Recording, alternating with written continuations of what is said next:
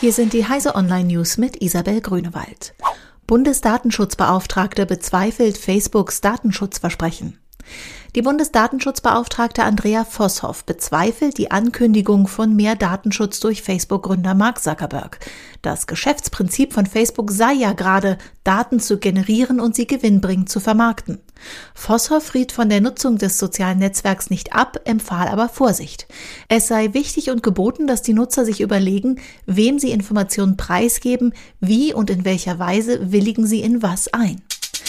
Wichtige Updates sichern GitLab ab. Wer Softwareprojekte über GitLab verwaltet, sollte zügig die aktuellen Sicherheitspatches installieren. In verschiedenen Versionen der Community und Enterprise Edition von GitLab klaffen zwei Sicherheitslücken. Nutzen Angreifer diese aus, sollen sie unter anderem Informationen abziehen oder sogar Schadcode ausführen können, warnen die Entwickler. Menschenrechtler bezeichnen Apple als Datenschutzverräter. Amnesty International setzt die Kritik an Apples Vorgehen in China mit einer Kampagne fort.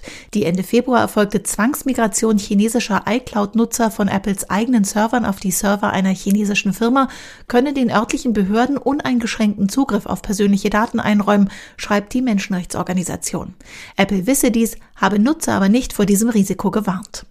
Organisationen wie Amnesty und Reporter ohne Grenzen haben chinesische Nutzer dazu aufgerufen, ihre Landeseinstellungen zu ändern oder ihren iCloud-Account zu löschen, um den Umzug der Daten auf die Server des Apple-Partners zu verhindern.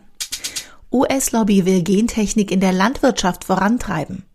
Schweine ohne Schwänze, Kühe ohne Hörner und noch ganz andere industriell interessante landwirtschaftliche Erzeugnisse. Mithilfe der Geneditierung sollen in den kommenden Jahren massenhaft neuartige Tierarten auf den Markt kommen, zumindest in den USA. Pharma- und Gentechnikfirmen hoffen auf eine weitgehende Freigabe neuer biologischer Methoden unter Donald Trump, berichtet Technology Review in seiner Online-Ausgabe. Diese und alle weiteren aktuellen Nachrichten finden Sie auf heise.de.